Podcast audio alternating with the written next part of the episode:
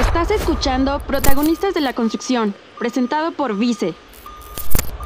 Hola mis amigos, yo soy Nayeli, host de Protagonistas de la Construcción, un programa donde conversamos con los expertos de la construcción de infraestructura y generamos contenido de alto valor para la industria. Gracias por escucharnos y bienvenidos a Vice donde todo es posible. Hoy estamos muy contentos y muy felices de tenerlos aquí. De antemano, una disculpa por la demora, tuvimos algunas fallas. Juan Caminero estaba trabajando en la secretaría, pero como les decía, este episodio es muy especial porque tenemos a un gran invitado, Juan Caminero, y para quienes no los conozcan, Juan, preséntate, por favor. Hola Nayeli, muy buenas tardes. Te agradezco que me acompañes este día a este tramo carretero para platicar con todo nuestro gentil auditorio en este tema tan interesante que es el tema de la seguridad vial. Eh, antes de, continuar con la, con la presentación de un servidor, te quiero comentar lo siguiente. Prácticamente a inicios de este siglo es cuando se ha retomado con mayor énfasis el tema de la seguridad vial, que finalmente significa salvar vidas, salvar vidas porque a lo largo de todo este tiempo se han estado presentando a nivel mundial 1.350.000 personas que fallecen en accidentes de tránsito, tanto en las calles como en las carreteras. Y alrededor de 40 o 50 millones de personas quedan con lesiones graves que les llegan a afectar un tanto sus desplazamientos, su modo de vida y afecta también a las personas. En ese sentido, la, Organización eh, de Naciones Unidas, a través de la Organización Mundial de la Salud, han hecho una serie de acciones y fue como a partir del año 2010 declararon ellos el primer decenio de acción de la seguridad vial, teniendo como objetivo estabilizar estos números que comentaba hace, hace un momento. El primer decenio ya concluyó, concluyó en el, en el año 2020. La, Afirmativo, sí. Eh, lamentable, lamentablemente no, no se lograron bajar los, eh, los números, la siniestralidad. Y bueno, se retoma también por parte de Naciones Unidas, por parte de la Organización Mundial de la Salud, un segundo decenio de acción de la, de la seguridad vial, que este va del, en el periodo 2021 a 2030. Ya, ya les comentaré mm, más adelante algunos detalles de los que están contenidos en este plan de acción de la seguridad vial. Y bueno, déjame presentarme con, contigo, déjame presentarme con todo el, auditorio, comentarte que, mi nombre, Juan, pues es en, en, honor a Juan Bautista Antonelli. Él, es, él fue un ingeniero italiano que trazó la primera vía transitable de México a Veracruz. Esto vía Orizaba. Esto más o menos fue por allá del año 1590. El calificativo de caminero, pues es un reconocimiento a todas aquellas personas que sin importar las inclemencias del tiempo o lo accidentado de la geografía del territorio nacional, han trabajado en la construcción, la modernización, la reconstrucción y la, y la conservación de las carreteras, siempre pugnando por darle una carretera, darle una vialidad con seguridad a nuestros usuarios. Ay, Juan, muchísimas gracias por tu presentación y muy interesante los datos que nos das, desafortunados también, pero cuéntanos cuál es tu labor en la Secretaría de Infraestructura, Comunicaciones y Transportes. Gracias. Pues mira, trabajo diariamente con mis compañeros de la Secretaría de Infraestructura, Comunicaciones y Transportes, así como con mis compañeros que laboran en las empresas constructoras, como ustedes que están hoy con nosotros. Todo esto para mejorar las condiciones físicas de la red carretera federal en pro de la seguridad vial para nuestros usuarios, quien por cierto hoy cumple años y mi personaje fue donado a la Secretaría y tengo la tarea de, ser el enlace entre la dependencia y la población que hace uso de la red carretera federal en todo el territorio nacional. ¿Y desde cuándo estás en la Secretaría, Juan? Cuéntanos. Bueno, soy relativamente, relativamente joven. Juan Caminero aparece el 26 de julio, de julio del año, del año pasado, ¿sí? Y bueno, a partir de esa, de esa fecha hemos estado trabajando en la Secretaría de Infraestructura, Comunicaciones y Transportes a través de las redes sociales, dando mensajes tendientes a la, a la seguridad vial. ¿sí? Tengo, tengo la tarea de ser el enlace entre la dependencia y la población, precisamente para fortalecer el rubro de la seguridad vial, que es el producto final que le entregamos a nuestros usuarios de las carreteras. Nosotros debemos de entregarle a nuestros usuarios una carretera segura, una carretera uniforme, una carretera que esté bien pintada, que el usuario pueda llegar con comodidad, con eficiencia y con seguridad a su destino. Excelente, Juan Caminero. Y cuéntanos también, en, bueno, en qué redes sociales te, te podemos encontrar, porque Cabe mencionar que yo he asistido a algunos eventos presenciales desde que volvimos el año pasado a, este, a estos eventos presenciales del sector de la construcción. Y te he visto en algunos eventos, pero más que nada activo te veo en las redes sociales. Pero ¿en qué redes sociales te podemos encontrar para quienes no lo sepan? Estamos en Twitter, estamos en Facebook, Instagram principalmente. Excelente. Ahora, el episodio de hoy es sobre el sistema vial. Pero, ¿qué es el sistema vial, Juan? el sistema, el sistema vial es un conjunto de elementos que está integrado por las calles, las carreteras, eh, el señalamiento, los semáforos, la iluminación vial, las banquetas, a los cuales se suman los usuarios de estas vías, llámese los conductores o llámese los, los peatones todo este sistema lo que busca es tener una convivencia, una convivencia sana en el, en, el, ámbito del sistema vial. Lamentablemente, eh, los incrementos de población traen como consecuencia también grandes desarrollos que generan una serie de movimientos o desplazamientos tanto a pie como en vehículos. El parque vehicular se va incrementando y finalmente ese espacio ya no se vuelve como un espacio de convivencia, trae como consecuencia accidentes de tránsito, la pérdida de la vida de personas y las lesiones graves.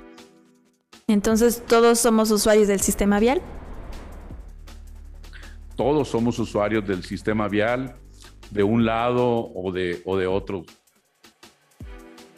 Y sobre los accidentes de tránsito, ¿por qué se ocasionan los accidentes de tránsito? ¿Nos puedes dar alguno de los factores?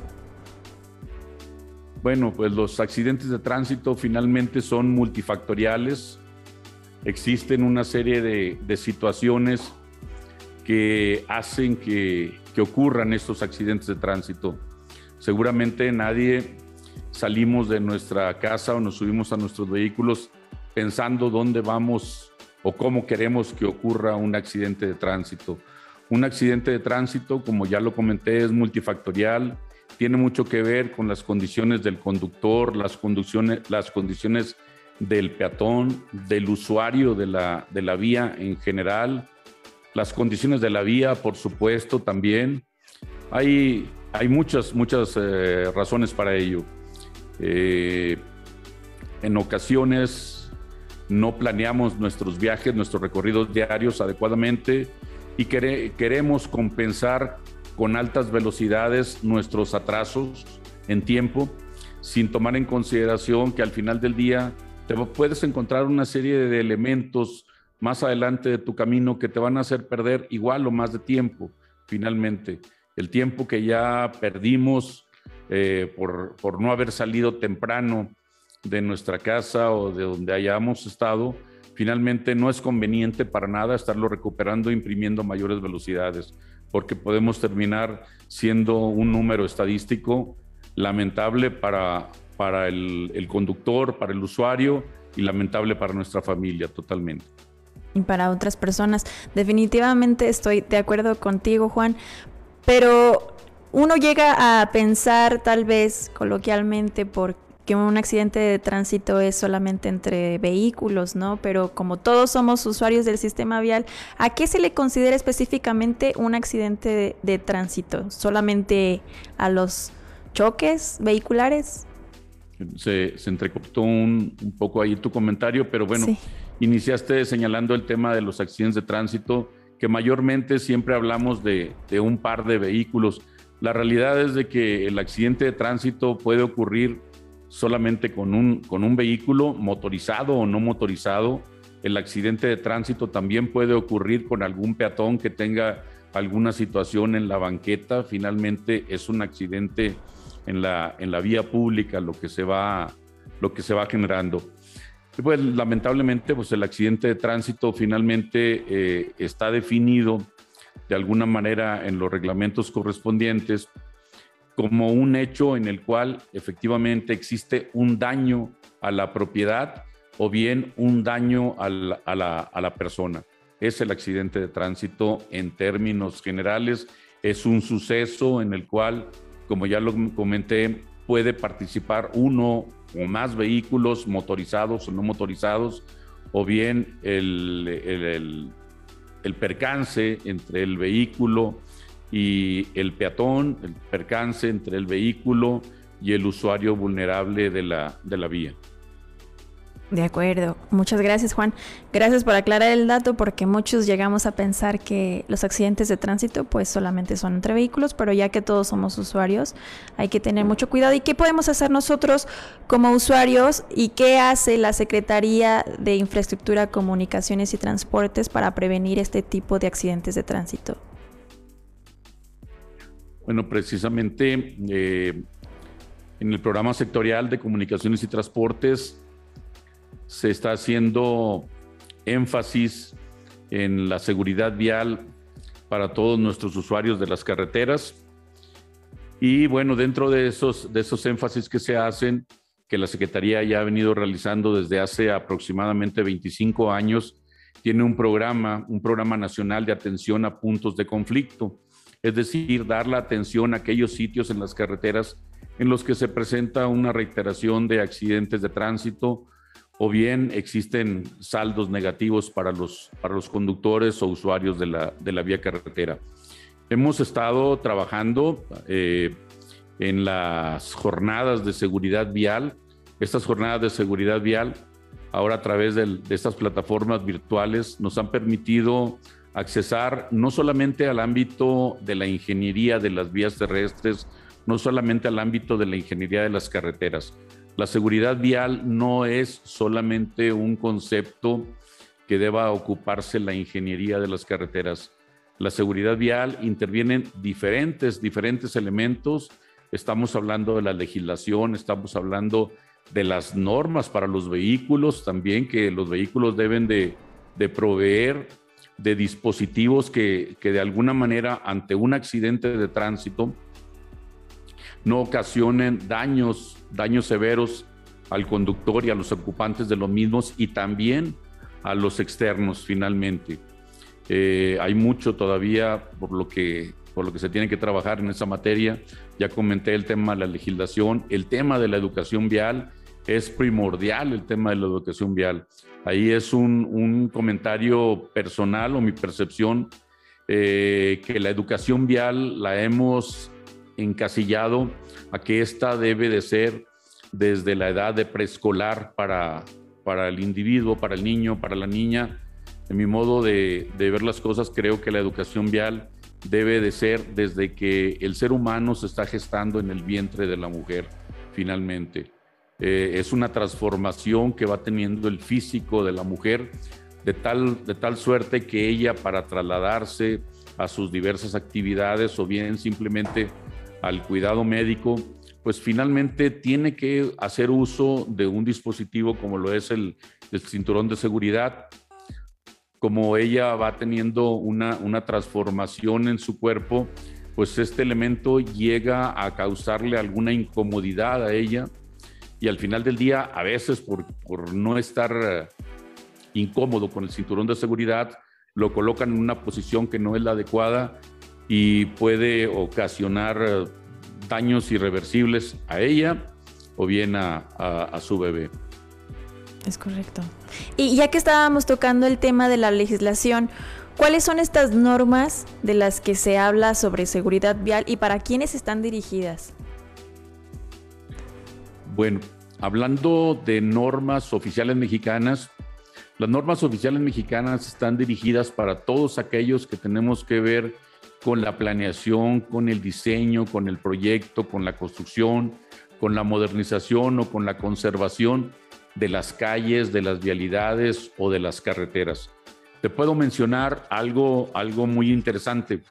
Eh, existe una norma oficial mexicana que la denominamos como la norma oficial, la, la NOM NOM 034 SCT 2 2011, que tiene que ver con el tema del señalamiento vertical y horizontal en, en, en vialidades y carreteras, así se, así se llama la norma vigente, por un proceso que estaba establecido en la Ley Federal de Metrología. Eh, se, llevó esta, se llevan estas normas oficiales mexicanas a una, a una revisión, a una actualización en periodos establecidos y finalmente, bueno, se llevó a, cabo ese consenso de revisión y se puso a consulta pública ya hace aproximadamente tres años. Sin embargo, dentro de esa consulta pública recibimos un comentario de, la Secretaría de Desarrollo Agrario Territorial y Urbano, en el cual ellos consideraban que esa norma teníamos que enriquecerla más para que, para que verdaderamente su nombre fuera consistente con el contenido. Es decir, estábamos hablando del tema de señalización, del tema de los dispositivos de seguridad vial para, para para vialidades, es la que está ahorita, ahora ya es para calles y carreteras, y al final del día no tenía, no tenía una, una gran cantidad de elementos o de dispositivos que verdaderamente fueran en pro de los usuarios o de las calles eh, urbanas. Y finalmente se logró entre los titulares de, de la SEDATU y de la ahora SICT llegar a un acuerdo y elaborar una norma conjunta. Actualmente está con carácter de proyecto de norma oficial mexicana, también con el mismo, el mismo número, una denominación un poco diferente, pero enfocada, insisto, a calles y carreteras, y se publicó a principios del mes de enero para consulta pública. Durante el día 5 de marzo, si mal no recuerdo, se cumplen los 60 días para esa consulta pública. Estamos recibiendo ya una serie de opiniones del público en general, de la academia, en los cuales nos hacen eh, ver la conveniencia de incorporar algunos otros conceptos y a través de un cuerpo colegiado se analizan esas eh, propuestas y ya se ve la conveniencia de incluirlas o no y se da respuesta a, todos, a todos ellos. Esa es la, norma, la norma oficial mexicana eh, la norma conjunta de señalamiento en términos generales y también, desde luego, esta tiene que salir con, con un compañero que va a ser el manual de señalización y dispositivos de seguridad ya acorde a la, a la norma. Estos deben de estar saliendo ya en el transcurso del, del, presente año. Tenemos otra serie de normas en materia de seguridad, de seguridad vial, como son las normas para las barreras de protección, esas láminas, esas líneas, láminas lineales que ves a la, a la orilla de la carretera, generalmente en las zonas de las zonas de las curvas horizontales o en algunas otras partes donde las alturas de los terraplenes son, son altos. También la norma de los amortiguadores de impacto, que son elementos o dispositivos que ante el, el despiste o este, la pérdida de control del conductor del vehículo pueda, pueda ocasionar algún impacto contra algún elemento eh, rígido, por ejemplo. Bueno, eh, al impactarse ahí se amortigua la energía cinética y eso debe de proveer de ventajas en no dañarle eh, pues grandemente el, físico al, al, conductor y a los ocupantes del, del vehículo. Existen otras normas como son las normas para las rampas de frenado de emergencia, existen las normas para, de señalización para cruces de ferrocarril, otra norma también que es la de tiempos de pausas para los conductores de autotransporte federal. Insisto, todo esto tendiente a mejorar la seguridad vial en las calles y en las carreteras nacionales. La, realmente el, el, gobierno federal, la Secretaría de Comunicaciones y Transportes, está trabajando ya desde muchos años antes, junto, al igual que otras dependencias de gobierno, en tratar de preservar la vida. Sin embargo, bueno, pues esto, como ya lo mencioné hace un momento, no es una labor unilateral. Necesitamos la participación de la sociedad en general a, través de un, un, mejor comportamiento en las, en las calles, en las banquetas, en las carreteras, eh, la atención a los señalamientos, me, procurar o evitar, mejor dicho, el estar conduciendo un vehículo si, si no has descansado lo que debe de ser.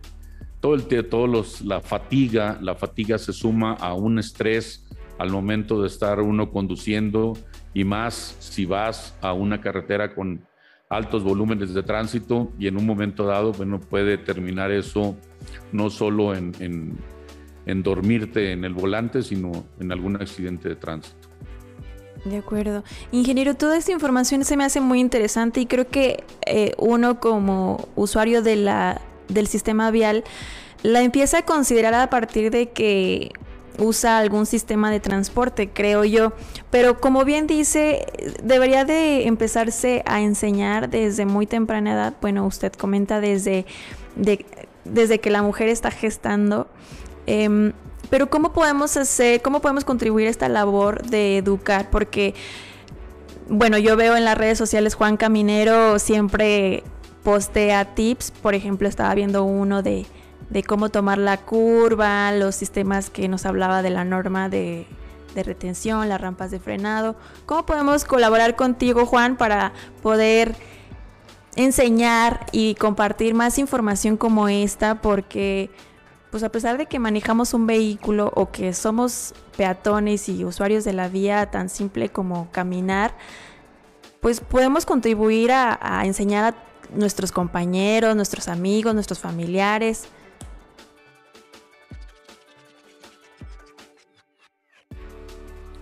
Ya les, les comentaba que mi, dentro de mi labor en la Secretaría de Infraestructura, Comunicaciones y Transportes, pues salgo, salgo todos los lunes en periodo nocturno. Ya a las 9 de la noche salgo ahí con algún mensaje. Por una parte, les, les pido que compartan estos, estos mensajes tendientes a favorecer la seguridad vial, pero principalmente creo que como muchas otras cosas en la vida, esto requiere de un cambio de actitud hemos venido, hemos venido este, conduciendo un vehículo, nos hemos venido conduciendo en una banqueta, en la vía pública, de una manera de, la cual no me dice nada la autoridad o si me dice no la respeto, no pasa nada, etcétera, etcétera. Y creo que aquí es muy importante el tema de los valores humanos también. Tenemos que enseñarnos primero que somos una población bastante, bastante grande, ya muchas ciudades de nuestro país que las consideramos muy de provincia, pues cada vez están más saturadas de población. Y al final del día tenemos que enseñarnos a convivir de una manera ordenada, de una manera pacífica. Y no solamente cuando andemos a pie. Finalmente, si yo soy conductor, primero debo de conocer los reglamentos de tránsito. ¿sí? Debo de saber qué significa una raya que está transversal a la carretera o a la calle próxima a una intersección, debo de saber qué significan esas, esas rayas paralelas que luego les llamamos marimbas ahí, que son las tabletas de las zonas peatonales, es el espacio por el que el conductor, por el que el peatón, perdón, debe de circular y es el espacio que está destinado para él, para que él se pueda desplazar con seguridad. Si al final del día el conductor se para obstruyendo esa zona peatonal, pues está poniendo en riesgo la circulación, la circulación de, de los peatones. Por otro lado, si el peatón sale a la mitad de la cuadra, sale por a cruzar la calle por zonas que no están establecidas para él, él está poniendo en riesgo desde luego su vida, pero también está poniendo en riesgo al, conductor que al final del día lo llega a atropellar y bueno, pues tendrá que comparecer ante la autoridad correspondiente y comenzar con un, con un buen rato muy, muy amargo en ese sentido. ¿sí? Y, y, esta información de las normas y la legislación sobre la seguridad vial, ¿en dónde la podemos encontrar? Bueno, las uh, normas técnicas que comentaba yo hace un momento, las pueden encontrar ustedes en el micrositio de la Dirección General de Servicios Técnicos. Pueden ustedes localizarlas ahí, están descargables, además de que tenemos otra, otra serie de información técnica para todos uh, nuestros amigos ingenieros o personal que tiene que ver con las vialidades, con el diseño, con la, la planeación de estas, al igual que de las, que de las carreteras. Normas, eh, digamos, normas de comportamiento. Bueno, pues tenemos también la, la obligación de leer los reglamentos de tránsito. Tenemos, tenemos la obligación de portar un documento que avale la capacidad para que yo pueda circular con un vehículo. Así como, como tengo esa obligación de portar esa, esa licencia que me, que me da esa facultad para circular, debo de conocer cuáles son las responsabilidades a la hora de estar manejando un vehículo. Debo de respetar los señalamientos, debo de respetar los peatones, no debo de estacionarme en lugares que no está permitido para, para ello. Y por otra parte, bueno, debo de conocer los reglamentos de tránsito en el que me dicen cómo me debo de comportar. Son reglas de convivencia, finalmente, las que, las que debemos de conocer. Claro, siempre para una convivencia armoniosa se necesitan reglas.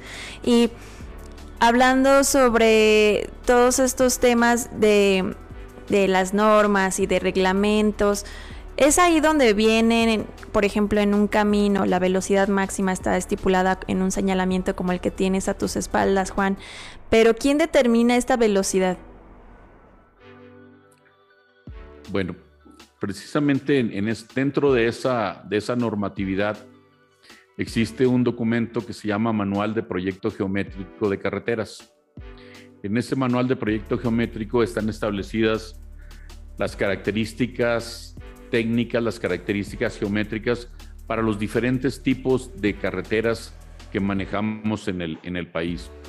Si yo hablo de una carretera tipo A, esa carretera tiene características geométricas, por llamarle de alguna manera, las, las más altas, ¿sí? Y esas carreteras van a tener una sección transversal acorde a, a lo que denominamos nosotros un nivel de servicio. ¿Qué es un nivel de servicio? Es una medida cualitativa del efecto de una serie de factores al momento de estarnos desplazando en una carretera.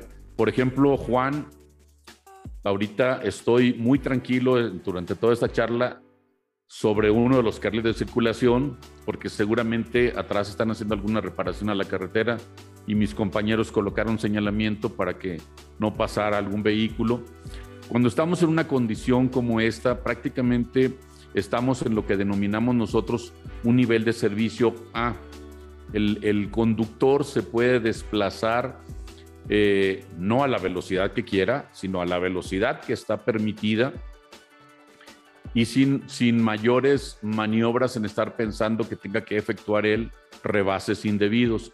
Conforme va aumentando el volumen de tránsito, el número de, el número de vehículos y la composición de estas, las interferencias para que yo pueda desplazarme a lo largo de la carretera van siendo mayores. Eso va afectando mi nivel de servicio, eso va afectando la calidad de flujo vehicular que yo voy dando en la, en la carretera hasta llegar a una condición, hablé de la condición A, que es el flujo libre, prácticamente la carretera está muy sola, hasta llegar al nivel de servicio F, que significaría prácticamente un estacionamiento sobre esa, sobre esa vía. Ahora bien, me hablabas, me, decías tú que dónde está establecido lo de la velocidad de proyecto. De inicio, de inicio, cuando yo voy a proyectar una carretera, primero debo de saber cuál es la categoría de carretera que voy a proyectar para poderle ya nosotros definir de acuerdo a la condición del nivel de servicio que voy a brindar una vez que esa carretera se abra, voy a decir, esta carretera se puede diseñar para una velocidad de proyecto de 90, de 100 o de 80 o de 110 kilómetros por hora. Esa, ese valor de esa velocidad me va a servir a mí para proyectar diversos elementos de la carretera, como cuáles, como las curvas horizontales, como los entronques o intersecciones a nivel o a desnivel, el poder conocer también eh, el, valores de las distancias de visibilidad de rebase, de las distancias de, de, visibilidad de frenado. Hay una serie de elementos que tengo que hacer, en los cuales, perdón, tengo que hacer intervenir la velocidad de proyecto. La velocidad de proyecto es la velocidad máxima a la que un conductor, a la que un conductor circulando por una carretera o por una calle puede conducirse con seguridad, con seguridad. Si está rebasando él esa, esa velocidad, muy probablemente el peralte o la sobrelevación de la carretera no tenga la capacidad para estarle resistiendo a él una velocidad de 130 o 140 kilómetros por hora, por ejemplo. Ahora bien, estoy hablando de una carretera en la cual eh, la estoy proyectando, la estoy planeando apenas, ¿sí? Pero ¿qué pasa en aquellos, en aquellos tramos carreteros o en aquellas calles que están en operación y que, por ejemplo, ya se desarrolló un conjunto habitacional o se instaló alguna escuela, etcétera, etcétera, y tengo que llegar a definir cuáles son la, cuál es la velocidad a la que debe de circular los conductores en esa, en esa vialidad. Tengo que llevar a cabo un estudio de ingeniería de tránsito donde yo cuantifique los vehículos que circulan en, esa calle, en esa vía, cuantifique los peatones, analice los movimientos que se van a estar presentando. No puedo estar ante, ante una ocurrencia de altos volúmenes peatonales, no puedo estar yo hablando de, tableros de señales de 90 kilómetros por hora. Se, se dice, de acuerdo con los investigadores, que la señal perdón, que la velocidad de 30 kilómetros por hora, esa es la razón de la señal que tengo a mi, a mi espalda, es, aquella, es aquella velocidad a la cual puede, si ocurre un accidente de tránsito, el, el peatón no trae como consecuencias lesiones graves.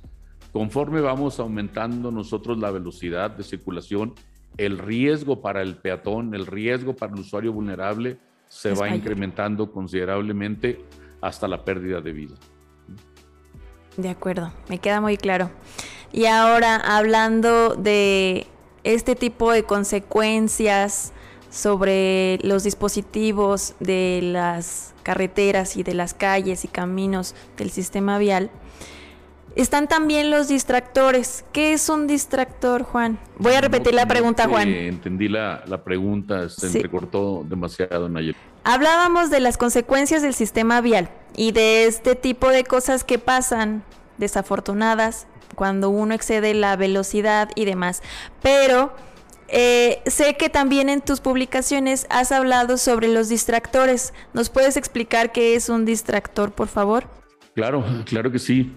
Así en, términos, en términos generales, un distractor lo defino como una cosa que atrae, la atención, y hablando en términos de, movilidad, atrae la atención, por ejemplo, del conductor, lo mismo también lo puede hacer del, peatón, distrayéndolo de su objetivo principal. Eh, al estar hablando, por ejemplo, de los distractores, podríamos mencionarlos de la siguiente manera. Distractores desde el punto de vista de la tecnología, distractores psicológicos, distractores internos, distractores externos. Esta, en, esta, en esta clasificación, en los primeros, bueno, pues vamos a, vamos a hablar solamente del teléfono celular. El teléfono celular es un distractor pues eh, que parecería que ya se quedó aquí con nosotros para estarnos afectando en ese sentido, porque apenas llegamos a, avanzar una cuadra y ya estamos queriendo revisar todos los mensajes que posiblemente nos hayan llegado. En el mejor de los casos, es eso cuando tenemos algún semáforo con la luz roja. En otros casos, vamos manejando y vamos queriendo leer nosotros los mensajes que nos hayan llegado y todavía peor, estamos queriendo marcar algún número de celular. El distraernos, el distraernos con el celular incrementa el riesgo de un accidente de tránsito hasta cuatro veces finalmente. Si yo me pongo, si yo me pongo a teclear los 10 dígitos de un número de teléfono, yo necesito aproximadamente del orden de 4 a 5 segundos. Y si yo voy circulando a una velocidad de 100 kilómetros por hora, esto significa que ya recorrí del orden de 110 o hasta 140 metros sin tener la vista fija en mi cono visual, que es mi carril de circulación. Así es que puedo ocasionar muchas, muchos accidentes de tránsito. 110 metros. La, la, la, estadística no es del todo claro porque no es del todo clara en el sentido de mostrarnos todos los distractores. Sin embargo, está demostrado que sí hay muchos accidentes de tránsito ocasionados por este tipo de distractor. Al momento en que, en que llega ya la, la autoridad a levantar el parte de accidente, pues muchas de las veces le ocultamos que íbamos nosotros eh, conduciendo, distrayéndonos con el, con el teléfono celular para evitar la aplicación de alguna, de alguna infracción. Ahora, hay otros, hay otros distractores, comentaba yo, los distractores psicológicos. Traemos una serie de, de encargos, una serie de problemas diariamente que a la hora de la hora nos hacen que el, el individuo se, se, penetre en ellos y no se percate de lo que está ocurriendo a su alrededor o bien dentro de su carril de circulación. Hay otros distractores internos y estos distractores internos son los que tienen que ver precisamente con el interior del habitáculo del, del vehículo. Desde estar buscando el encendedor porque tengo que fumar al momento de estar conduciendo, encender la radio, seleccionar alguna estación, eh, alguna situación que, que tenga yo con la persona que me va acompañando, ya sea de alegría, ya sea de enojo, con los niños, etcétera, etcétera. Son esos, esos distractores internos los que, los que nosotros eh, muchas de las veces nos llegan a generar consecuencias lamentables. Distractores externos, tenemos muchos también igual.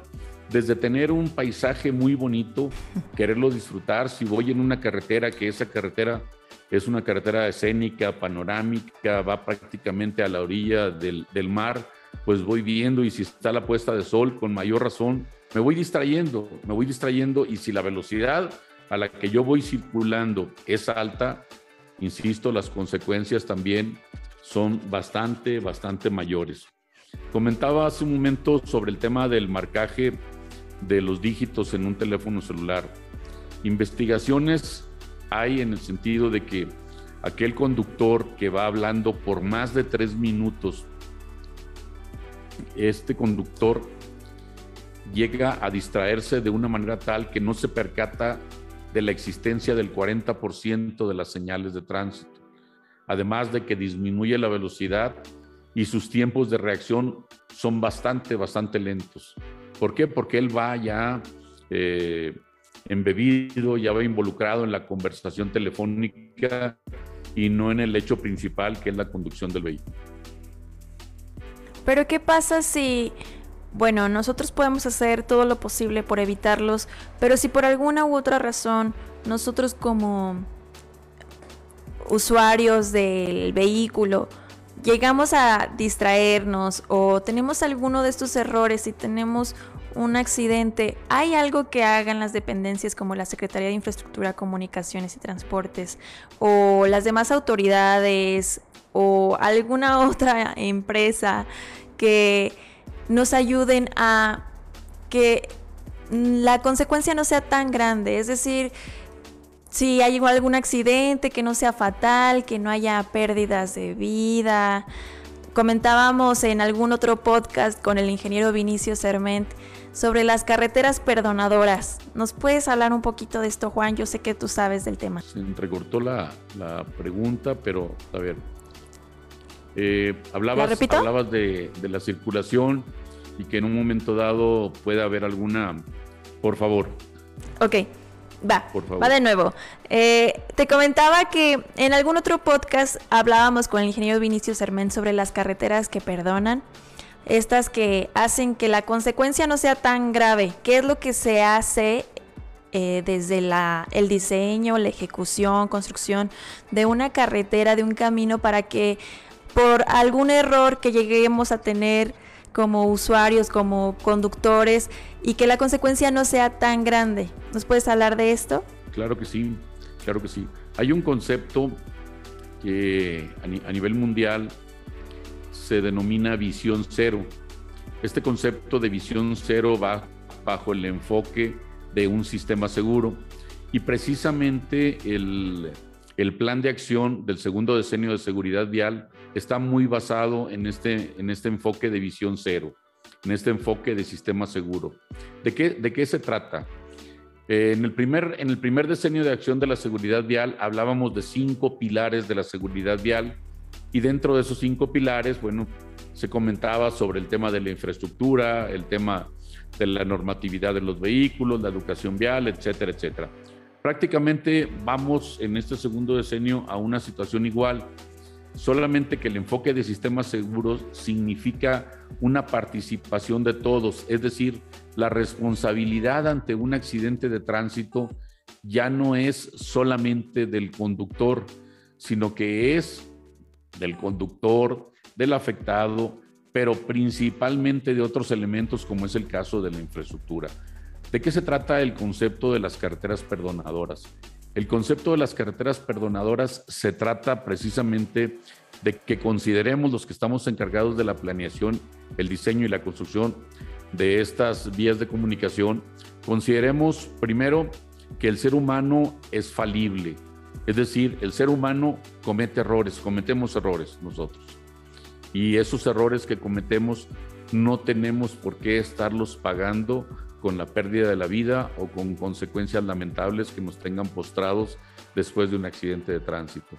Por otra parte, considerar que el ser humano es frágil ante un impacto en un accidente de tránsito.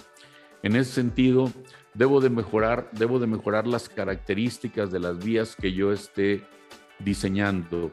Por ejemplo, si yo tengo una carretera y esa carretera tiene eh, lo que llamamos nosotros la franja del derecho de vía, y en esa carretera puedo extender mis taludes de terraplén. Bueno, le voy, a, le voy a dar al conductor eh, aspectos que, le van a favorecer, primero, en, un, en una circulación con menos estrés. No es lo mismo que vayamos circulando con una carretera que tiene esos taludes extendidos a que vayamos en una carretera en la cual los taludes son muy, muy pronunciados finalmente. Ante el despiste o ante la pérdida de control del vehículo, el vehículo se puede ir circulando sobre esa franja del talud y se puede recuperar en un momento dado. Seguramente el vehículo va a traer una serie de tallones, raspones en sí, pero puede recuperar el control del el control de mismo y con daños al individuo o a los, a los eh, tripulantes de, de mucho menores consecuencias. ¿De qué se trata el concepto de las carreteras perdonadoras? Lo que acabo de mencionar ahorita no, no es una cuestión aplicable en todos los casos. Si yo tengo alturas de terraplenes de 5, 7 o 10 metros, pues definitivamente esa solución no la puedo hacer. Tendré que buscar otra solución y esa solución tendrá que ser, por ejemplo, a base de las barreras de protección. Esas barreras de protección deben de estar perfectamente diseñadas en función del volumen de tránsito, de la velocidad, del tipo de vehículo que yo, que yo vaya a considerar como vehículo de proyecto en la vía. Deben de estar colocadas perfectamente, pero antes de estar colocadas debí de haber seleccionado el nivel de contención adecuado para ello. Anteriormente nosotros decíamos, bueno, es que yo necesito una barrera de protección de dos crestas o de tres crestas. Hasta ahí nada más. Nuestra norma nos dice claramente, tú debes de solicitar una barrera para un determinado nivel de contención. Y ya le vas a poner el número tú ahí, el número 3, el número 4 o el número que sea, en función de las variables que comenté hace, hace un momento.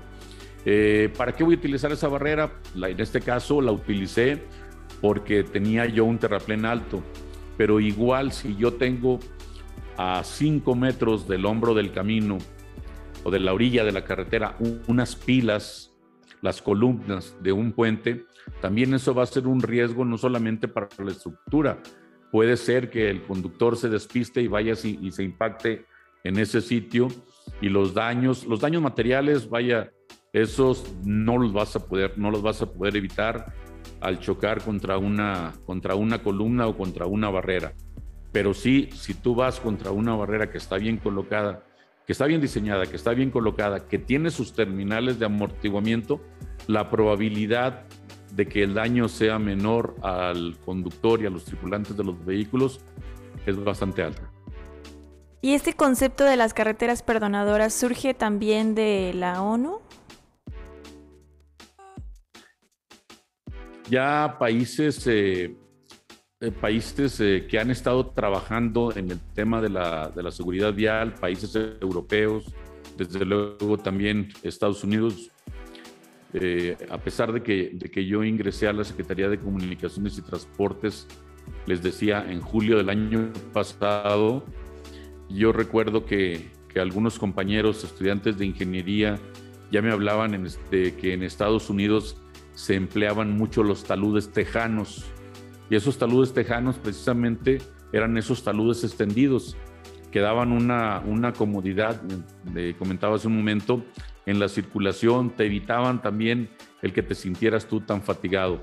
Me preguntabas que si esto viene de la ONU, no, no necesariamente. Hay una serie de elementos que a través del plan de acción que desarrolló la Organización Mundial de la Salud, te lo recomendaron ya como, como prácticas que estaban ya eh, documentadas de que fueron eficientes en otros países.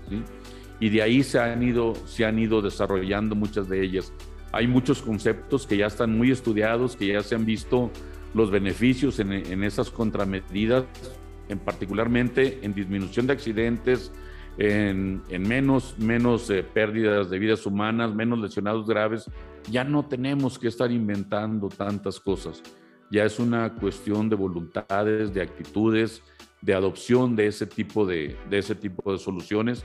Pero insisto, no, esto no, no puede, la solución no está de un solo lado. La solución es del compromiso de todos ya lo he estado señalando en, mis, en mis eh, mensajes de seguridad vial. La seguridad vial es una responsabilidad de todos finalmente. Es tarea de todos. Concuerdo contigo, Juan. Y ya para casi concluir, vamos... ¿Me escuchas ahí, Juan? Decía que casi concluimos este episodio y casi para dar finalidad a este capítulo, voy a leerte algunas preguntas que nos hacen los viceamigos en Facebook. Entre ellas, un viceamigo pregunta, ¿qué le hace falta a la norma actual? ¿Qué hace falta para poder tener una mejor seguridad vial? Bueno, ahí no, no nos está indicando a cuál norma, pero ya comenté en el caso de la norma de señalización y dispositivos de seguridad, precisamente se está enriqueciendo. Las, eh, los documentos siempre tienen que estar sujetos a situaciones actuales, finalmente. Hay dispositivos que se van generando, que se han estado ensayando y bueno, los analizan con cierta frecuencia. Hace rato comentaba que estaba establecido en la Ley Federal de Metrología y Normalización. Esa ley ya, ya se derogó Ahora está la ley de infraestructura de la calidad, tendremos que ceñirnos a, ella. Y existen tiempos en los cuales tenemos que estar revisando las, las normas. ¿Qué le hace falta a las normas? Todos los documentos son perfectibles. En este momento yo podría decir que la norma está muy, muy completa. Finalmente, lo que hace falta es que todos la atendamos. Eh, el, hecho, el hecho de haber estado, estar trabajando todavía este momento con la norma conjunta que les dije hace un momento, la, la NOM 034, obedece a la finalidad de tener uniformidad en el señalamiento. A lo largo del territorio nacional tenemos diferentes, diferentes formas de señalar una vialidad. No puedo asegurar que sea eh, igual esa cantidad al número, de, al número de ayuntamientos, al número de municipios, pero sí diversos eh, eh, gobiernos estatales, gobiernos municipales, no se apegan a la, a la norma que hay al respecto. La norma oficial mexicana es una norma de carácter obligatorio en todo el territorio nacional, finalmente. ¿Qué es, lo que, ¿Qué es lo que estamos buscando? Lo que estamos buscando es que el conductor, el peatón, sepa realmente interpretar una norma lo mismo en Tijuana que en Mérida, finalmente. Que no, que no tenga diferentes interpretaciones. ¿Qué necesitamos en ese sentido? Ya lo dije ahorita, creo yo que la norma está muy, muy completa. Necesitamos la participación de todos en respetar esa, esa, esa norma, tanto como diseñadores, como planeadores, constructores, como usuarios de la vía también igual. Involucrarnos nos hace falta, ¿verdad? Demasiado. Muy bien. Ahora otra pregunta. Dice, la PIARC está promoviendo la creación de observatorios de seguridad vial. ¿En México existe alguna iniciativa similar? No tengo ahorita, ahorita conocimiento en ese sentido. Existe ahorita la... Recientemente se aprobó por parte del Senado la Ley General de Movilidad y Seguridad Vial, pero no recuerdo ahí la, la inclusión de ese observatorio. Sería magnífico que contáramos nosotros con, un organismo rector en ese, en ese rubro que manejara la seguridad vial, que lo concentrara definitivamente, porque hay una gran cantidad de esfuerzos que se están dando en nuestro país, en los diferentes órdenes de gobierno, y, este, y pues es mejor, es mejor concentrarlos y no estar atomizando todos esos, esos esfuerzos. Correcto. Ahora, otra pregunta de otro viceamigo dice, ahora con los pueblos mágicos llegamos a lugares en donde han personalizado su señalamiento, tratando de dar una personalidad al lugar. ¿Cree que esto no genera conflicto al conductor? Desde luego que sí lo genera, sí lo genera. Y bueno, eh, la, la norma, la norma oficial mexicana, el manual de señalización, son documentos que se van actualizando, que se van actualizando y hace consideraciones precisamente para esos pueblos mágicos, pero todo tiene que apegarse a lo que está establecido en esos documentos, porque caso contrario eh, genera confusiones para los conductores. Muy bien. Gracias, Juan. Y por último, la pregunta, bueno, esta es una pregunta como doble, triple, porque dice, ¿Cómo puedo accesar al proyecto de norma de señalamiento y el reglamento que va a acompañar a esta norma ya está disponible? Y además pregunta si se tiene alguna sugerencia, qué fecha se tiene de límite para enviarla. ¿Ya me escuchas ahí, Juan? Ya te escucho mejor, Nayeli. ¿Me puedes repetir ah. la pregunta, por favor? Claro, voy a empezar con las dos primeras porque te digo que hizo como tres preguntas en una. Decía que cómo puede accesar al proyecto de norma de señalamiento y al reglamento que va a acompañar a esta norma si ya está disponible. La NOM 034 está ahorita en consulta pública. Se puede, se puede obtener en el diario oficial de la federación. Hay que googlearla. Y está todavía, está disponible para, para su análisis, para su discusión del público que nos haga sus comentarios hasta el día 5 de marzo, si mal no recuerdo. Es la primera semana de marzo. De acuerdo. Y con esto concluimos la sección de preguntas y respuestas de los viceamigos. Juan, ¿hay alguna otra cosa que nos quieras comentar? Yo sé que nos quieres invitar al evento que habrá en Puebla próximamente de seguridad vial. Por favor, diles a todos nuestros viceamigos de qué se trata. Claro que sí. Bueno, pues eh, dentro de, esos compromisos que está adquiriendo la, Secretaría de Infraestructura, Comunicaciones y Transportes en materia de, seguridad, eh, hay, hay, un especial interés por parte de, nuestro subsecretario de Infraestructura en el tema de la seguridad vial, lo mismo que de nuestras autoridades superiores, y es por eso que los días 23, 24, 25 y 26 de marzo próximo se va a llevar a cabo un seminario internacional de seguridad vial. Este seminario internacional de seguridad vial se va a desarrollar en la ciudad de Puebla.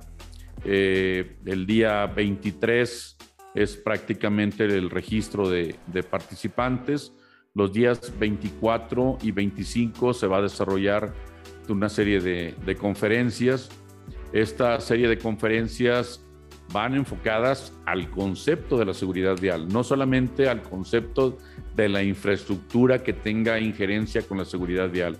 Es decir, vamos a tener participación, por ejemplo, de la Guardia Nacional, eh, de la Coordinación Nacional de la Cruz Roja, de una agrupación Latin Cap que tiene que ver precisamente con con la evaluación de la seguridad que brindan los vehículos, tanto a los ocupantes como a los, a los usuarios externos. Vamos a tener alguna participación de alguna organización eh, denominada IRAP que tiene, que tiene por, por objetivo el tener eh, calles y vialidades y carreteras seguras. En fin, los temas son muy, son muy variados en ese sentido. Van a participar también, desde luego, eh, unos legisladores con el tema de la Ley General de Movilidad y Seguridad Vial, eh, también la, ley, la nueva ley de movilidad en el estado de, Puebla. Y vaya, va a estar muy interesante el, el, menú que tenemos de, ponentes, es bastante, bastante amplio y nos gustaría que nos, que nos acompañaran de manera presencial si no es así, que lo hagan de manera virtual, invitarlos a que, a que nos imbugamos más, que nos comprometamos más con el tema de la seguridad vial. Es bastante, bastante necesario, insisto, porque son demasiadas las vidas que se pierden en nuestras calles, en nuestras carreteras, y al final del día no solamente es eso, sino la alteración que hacen en el, en el ámbito familiar. Es correcto, yo también coincido contigo, Juan. Y pues bueno, tú y yo tenemos a la tarea de compartir toda esta información, seguir compartiendo como tú lo haces. Eh, con los usuarios, con todos los que nos siguen, para que esta labor de enseñar, de, de poder compartir un poquito más sobre la seguridad vial, de hacer más conciencia, de ser más empáticos, de tener un enfoque preventivo y no reactivo. Y yo me comprometo contigo, Juan, a compartir más información sobre esto. También eh, voy a estar compartiendo información sobre el evento de Puebla, que allá nos vemos. Y pues con esto damos por terminado el episodio. Juan, no sé si quieras decir algo más, despedirte, algunas palabras. Claro que sí, bueno, pues decirles a todos y a ustedes muy particular, de manera muy particular, este, lo emocionado y agradecido que estoy porque nos hayan acompañado aquí en, este tramo, en este tramo carretero. Gracias a, tu equipo de trabajo. Darle por favor el, agradecimiento a los directivos de la empresa, de Vice. Agradecer también a mi equipo de trabajo. Este trabajo no es de una sola persona, es de todo el equipo, a mi director general, a las autoridades superiores de la Secretaría de Infraestructura de Comunicaciones y Transportes, que nos permiten estar este, trabajando, trabajando con mucho gusto, la verdad, y con mucha alegría en esta labor tan interesante que es la seguridad vial, porque como ya lo comenté en, mi, en mi charla, el producto final que tenemos que entregarle a, nuestros usuarios de las calles, vialidades y carreteras es una carretera segura de principio a fin. Y bueno, pues ojalá que, que nos vuelvan a, a invitar, que nos acompañen, ya estaremos buscando algún otro tramo carretero ahí más frondoso para que, para que estén ahí con nosotros. Muchas gracias Juan Caminero, yo también te agradezco muchísimo tu participación, tu charla tan amena, la información, los datos que nos compartes. Y agradezco a todo tu equipo y gracias por presentarte por primera vez en vivo con nosotros. Qué privilegio conocerte, Juan Caminero. Muchísimas gracias. Y claro que sí, nos vemos muy pronto en Puebla también.